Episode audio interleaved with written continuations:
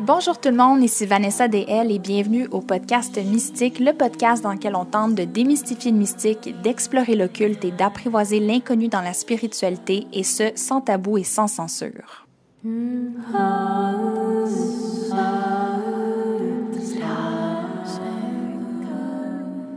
J'ai décidé de dédier le question-réponse de cette semaine à la planète Vénus, qui est la planète maîtresse du signe du taureau, donc le signe dans lequel on est présentement. Je n'ai reçu aucune question par rapport à ce sujet-là dans les dernières semaines, je vous l'avoue, mais je me doute que c'est parce que vous savez peut-être pas qu'à partir du 13 mai, Vénus, la planète de l'amour, de l'argent et des partenariats, va entrer en rétrograde. Donc, parlant de Vénus, parlant du signe du taureau, je vais faire un petit retour sur l'épisode de la semaine dernière qui portait sur l'argent.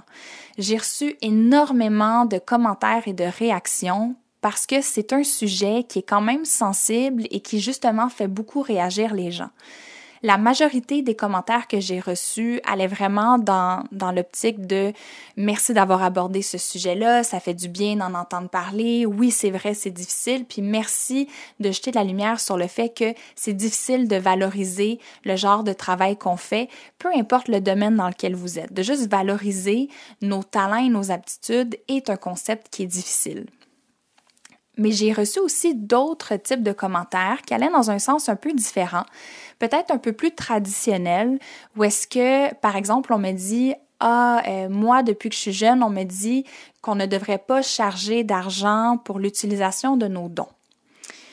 Personnellement, je ne suis pas d'accord avec ça, mais je trouvais que ce commentaire-là, parce que toutes les opinions, je veux dire, ça, des opinions, ça nous appartient. Il n'y a pas de bonne ou de mauvaise réponse, mais ça en dit beaucoup sur euh, possiblement le placement de Vénus de cette personne-là ou de comment nos placements de Vénus vont euh, nous faire valoriser des choses différentes. Parce qu'en fait, ça nous amène vers la fameuse question vénusienne qu'est-ce que l'on valorise, à quoi on dit oui, puis indirectement, ben, qu'est-ce qu'on rejette et à quoi on dit non? Si Vénus nous indique ce qui nous est cher, Mars va nous renvoyer à comment on va chercher à protéger ce qui est sacré pour nous. Donc, si vous voulez plus d'informations sur l'astrologie, parce qu'aujourd'hui, je vais vraiment euh, me concentrer sur la planète Vénus, puis c'est une minime partie de l'astrologie, je vous invite à participer à mon atelier d'introduction à l'astrologie qui a lieu ce mercredi, le 13 mai. De cette manière-là, on va tout avoir les mêmes fondations, on va tous se citer les mêmes bases, comme ça, on va parler le même langage. Puis, euh, je suis vraiment fière de l'atelier que je suis en train de créer présentement. Je pense qu'il est complet, je pense qu'il est clair, puis différent de ce qu'on entend d'habitude.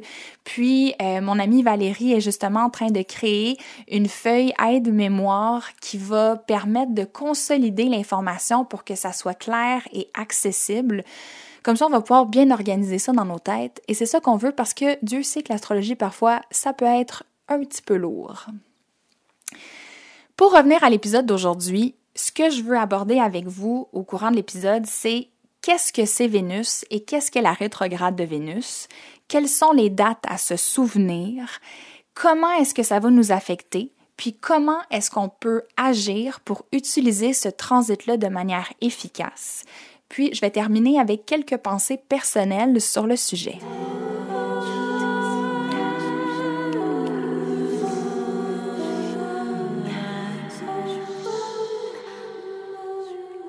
Pour débuter, ben, c'est quoi Vénus rétrograde? D'abord, il faut s'intéresser à la planète Vénus. La planète Vénus qui représente ce que l'on valorise. Donc, elle gouverne nos relations et nos désirs.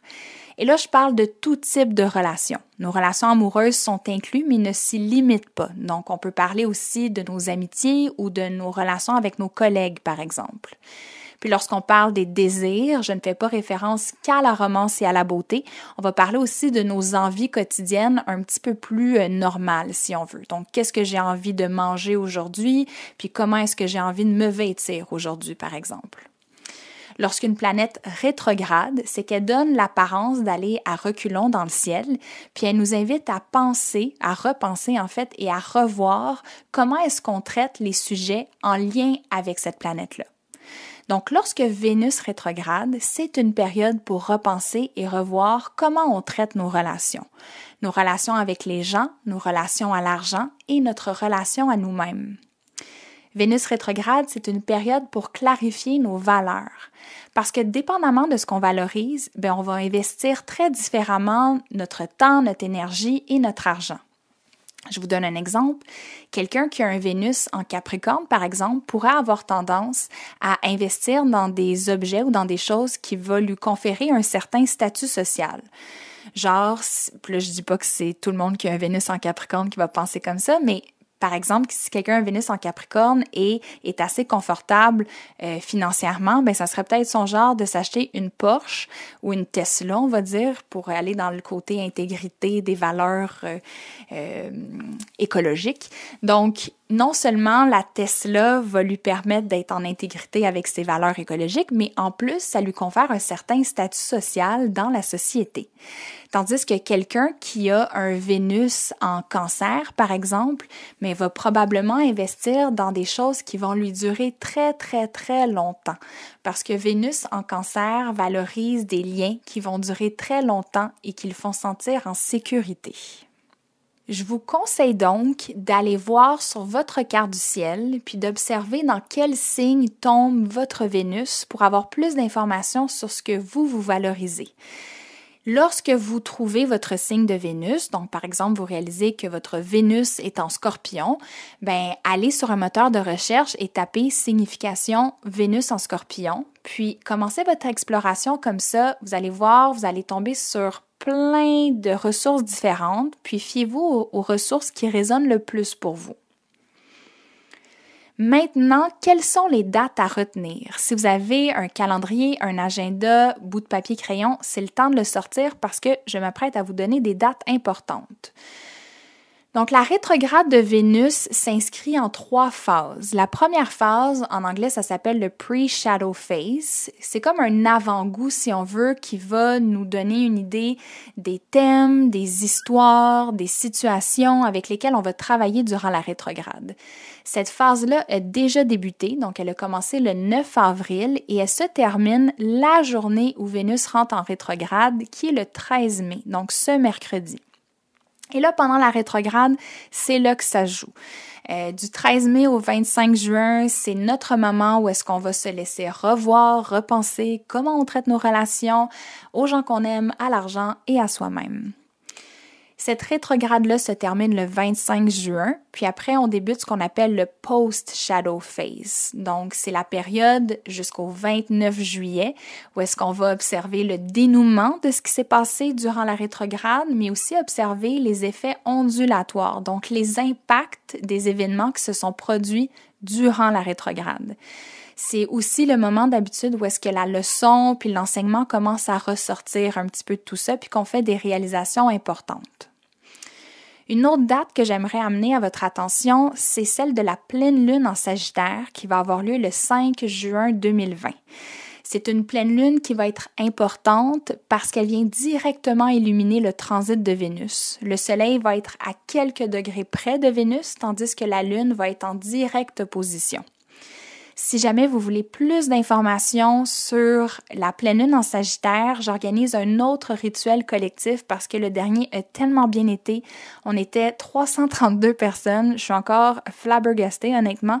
Puis, ça m'a juste tellement donné un bon feeling. Puis, j'ai tellement reçu de la bonne, euh, la bonne rétroaction de ce rituel-là que je me suis dit que j'allais en faire un autre ce, le mois prochain. Donc, euh, il va avoir lieu le 4 juin 2020 tout est sur mon site web vanessadl.com baroblique horaire ou encore disponible via Instagram euh, dans le lien qui est dans ma bio. Donc, si on reste dans le, dans le sujet des dates, euh, le dernier cycle de Vénus, parce qu'un info que j'ai oublié de vous mentionner, je me souviens pas si je vous l'ai dit au tout départ, mais ce qu'il y a de spécial avec le cycle de Vénus, c'est que c'est un cycle qui dure 18 mois et qui débute lors de la rétrograde de Vénus. Et la dernière rétrograde de Vénus avait lieu ben, il y a 18 mois, donc c'est-à-dire en octobre 2018. C'est un cycle de Vénus qui était sous le signe du scorpion. Donc, ça nous a amené dans les 18 derniers mois dernière, les 18 derniers mois dans une excavation intérieure pour libérer notre cœur et mieux accueillir l'amour. Dans ce cycle-ci, celui qui débute euh, dans, ben, là, maintenant, dans le signe du Gémeaux, euh, c'est un cycle qui fait écho à ce qui s'est passé dans votre vie en 2012.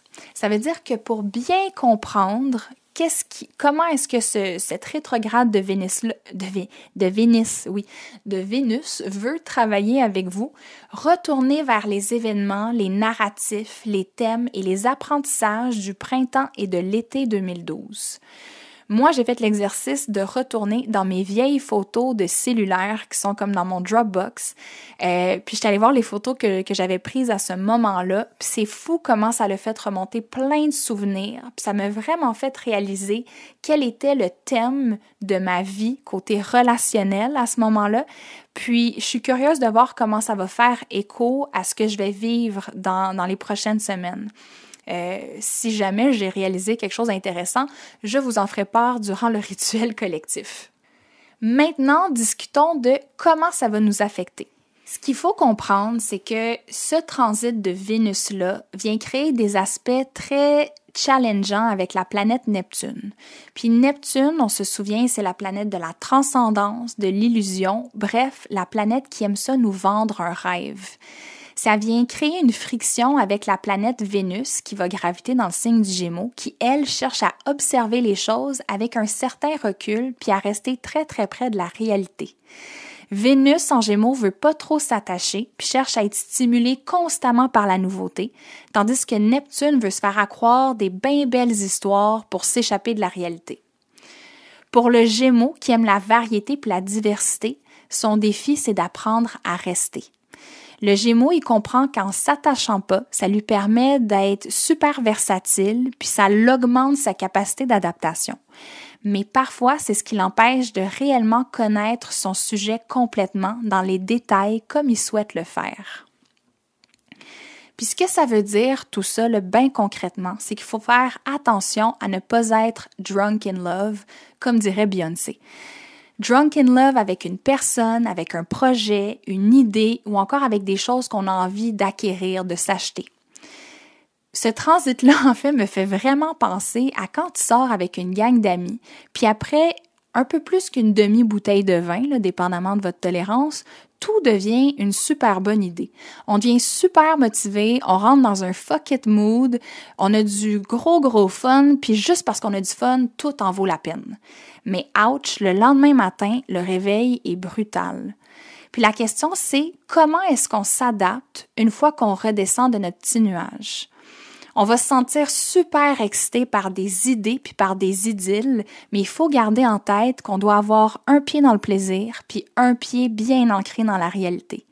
Puis l'affaire, c'est qu'avec ce transit de Vénus-là dans le signe du Gémeaux, surtout avec la rétrograde de Vénus, on va avoir envie d'avoir les deux pieds dans le plaisir. Mais ça, malheureusement, ça risque de, euh, de nous revenir en pleine face. Typiquement, c'est des périodes où est-ce que, par exemple, nos ex ont tendance à revenir dans le portrait, puis on se dit, oh mon Dieu, que c'est une bonne idée, puis là, tu vis une période genre de lune de miel avec ton ex, puis finalement, il y a la situation pour laquelle tu l'as laissé qui te revient direct en pleine face, puis c'est comme un coup de pelle en face, puis tu dis, wow, c'est exactement pour ça que ça ne fonctionnait pas. Ça, c'est une situation typique Vénus rétrograde. Puis je vous dirais que une des choses qui est super importante pendant ce transit-là, c'est de nous exprimer vocalement, parce que c'est le signe du Gémeaux, le signe de la communication, sur nos besoins et sur nos désirs dans nos relations. Puis qu'est-ce qu'on peut faire pour utiliser ce transit-là d'une manière efficace et voire même productive? Et là, je dis productive, pas dans le sens, tu n'as rien besoin de produire. Tu as juste besoin d'utiliser intelligemment ce transit-là et c'est tout. Donc, premièrement, Profitez de la légèreté et du plaisir sans vous y agripper. Essayez pas que ça dure pour, toujours parce que c'est là que la débarque va être difficile. Donc, essayez de simplement baigner dans ces moments de bonheur-là, mais en gardant en tête que c'est pas un état d'esprit qui est là pour rester. Deuxièmement, observez et prenez des notes. Le signe du Gémeaux, c'est le signe qu'on associe à l'archétype du journaliste, la personne qui fait des observations, qui écrit tout dans son calepin, qui décide de faire des recherches, d'explorer sous différents angles un même sujet pour essayer de mieux le comprendre. Troisièmement, même si vous recherchez de la nouveauté puis de la diversité, c'est pas une raison pour slacker sur les règles reliées au COVID. Faites attention à ça parce qu'avec le square, le carré qui est créé à Neptune et Pluton qui rétrograde, ça pourrait se retourner contre vous. Et finalement, le plus important, expérimentez. Demandez-vous comment est-ce que je peux expérimenter dans mes relations. Envoyez une carte à une personne que vous aimez, créez une playlist pour votre crush, euh, organisez une date sur Zoom si vous avez, vous avez jamais fait ça. Euh, prenez un cours en ligne avec, euh, avec votre partenaire, etc. Il y a plein d'idées. Donc, l'idée, c'est d'essayer de trouver des nouvelles manières en expérimentant pour vous sentir stimulé dans vos relations interpersonnelles. Et là, au loin, je vous entends déjà me poser une question. Si on ne devrait pas débuter des projets durant Mercure rétrograde, est-ce qu'on ne devrait pas débuter des relations durant Vénus rétrograde? Voici ma réponse à la question. D'abord, c'est vrai que je ne conseillerais pas à des gens de, débuter des nouveaux projets durant Mercure rétrograde. C'est toujours une meilleure période pour euh, terminer des choses qui ont déjà été commencées. Mais quand on parle de Vénus rétrograde et des relations, je vous dirais que beaucoup d'astrologues disent que c'est pas le moment de débuter une relation. De mon expérience personnelle, dans le dernier cycle de Vénus, celui dans le signe du scorpion, j'ai une nouvelle relation qui a débuté la journée même que Vénus est entrée en rétrograde et c'est ma relation avec Valérie, qui est une de mes super bonnes amies et je vous avoue que l'astrologie a créé une peur en moi à cause que je me disais, ben là, si je l'ai rencontré pendant que Vénus rétrograde, clairement, il va arriver quelque chose, euh, je vais être trahie, elle va parler contre moi, elle va arrêter de m'aimer, elle voudra plus être mon amie, etc. Puis là, je me suis mis à être un petit peu dans la crainte. Et turns out, que c'est encore à ce jour une des personnes de qui je suis le plus proche. C'est une relation merveilleuse dans ma vie et euh, très, très, euh, très, très précieuse en fait. Puis je vous dirais que pour moi, ce qui a été plus... Euh, plus présent dans ma relation avec Valérie et c'est là que le Vénus rétrograde rentre en jeu. Attendez-vous à ce que les relations que vous débutez durant Vénus rétrograde changent de forme.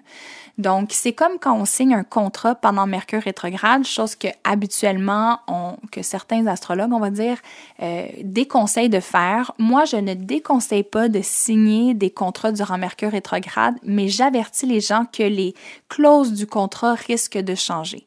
De la même manière, si vous débutez une relation pendant Vénus rétrograde, je pense que les, euh, les fondements de la relation ou les ententes de la relation risquent de changer. Donc, euh, tout ça pour vous dire que gênez-vous pas de vivre votre vie. Ne vous empêchez pas de vivre des expériences, d'ouvrir votre cœur, de rencontrer des gens parce que Vénus rétrograde, ça c'est une très mauvaise utilisation de l'astrologie selon moi. Maintenant, mes petites pensées personnelles concernant euh, Vénus rétrograde en Gémeaux.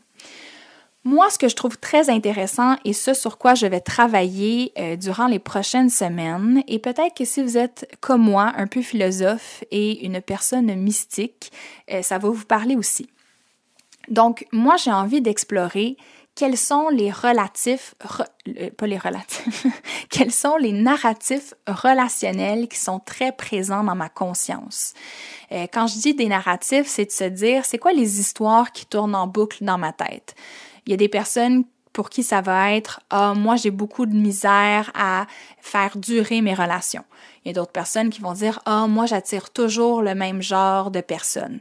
Il y a d'autres gens qui vont dire ah, moi dans mes relations, je suis toujours la personne qui est moins aimée que l'autre. Fait que bref, arrêtez-vous deux secondes puis essayez de voir c'est quoi les narratifs qui sont présents en lien avec vos relations. Je vous parle de narratifs parce que le signe Gémeaux, oui, c'est le communicateur, oui, c'est le journaliste, mais c'est aussi le conteur d'histoires.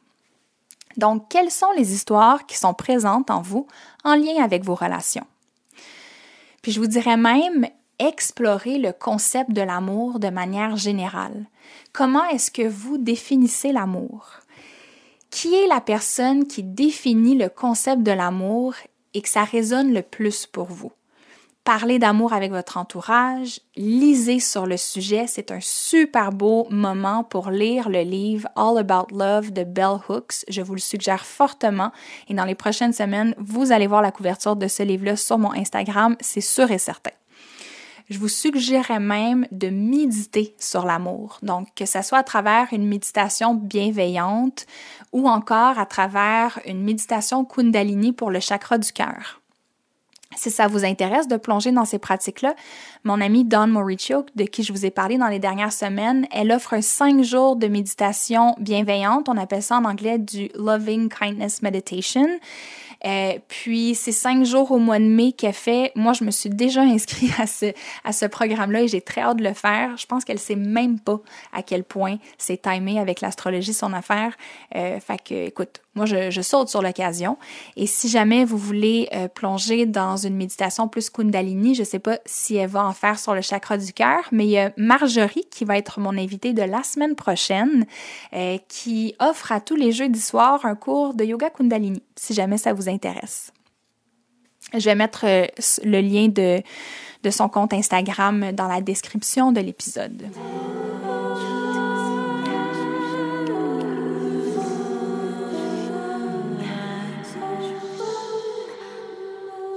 Juste avant de vous quitter, j'aimerais vous partager la définition d'un auteur, euh, une définition sur l'amour, bien entendu, d'un auteur qui a non seulement son soleil, mais également sa lune en gémeaux. Et c'est à ce jour ma définition préférée de l'amour.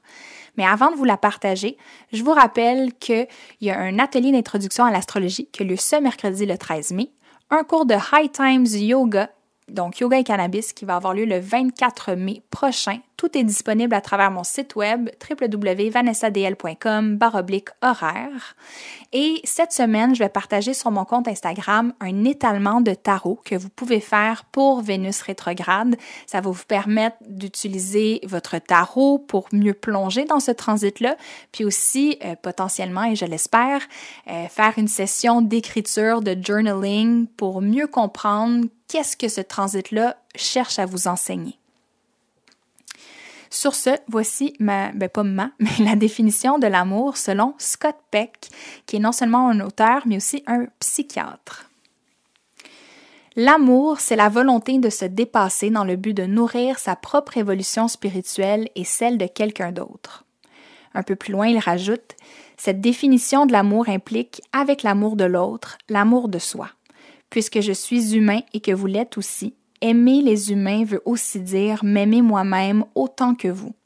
S'adonner au développement spirituel de l'homme, c'est s'adonner à l'espèce dont on fait partie. C'est donc se préoccuper de sa propre évolution autant que de celle des autres.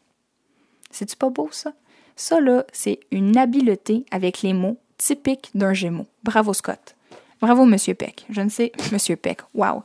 Ça, ça sonne incroyablement bien sur ces sages paroles, euh, je vous invite à aller noter, rédiger un commentaire parce que c'est la meilleure manière que vous pouvez supporter le podcast. Partagez-le dans vos médias sociaux, envoie-le à ta BFF ou à ton ami qui habite à Chibougamau qui euh, bénéficierait d'entendre parler de Vénus rétrograde. Et sinon, on se retrouve la semaine prochaine pour une entrevue avec Marjorie Bellil qui porte sur le Reiki et le, Yoga Kundalini. Le Yoga Kundalini, dis-je. Euh, c'est un super bel épisode, je suis vraiment fière et j'ai très très hâte que vous l'entendiez.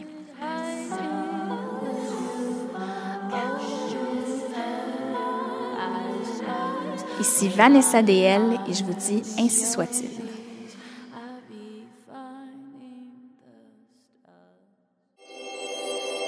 Production Roméo.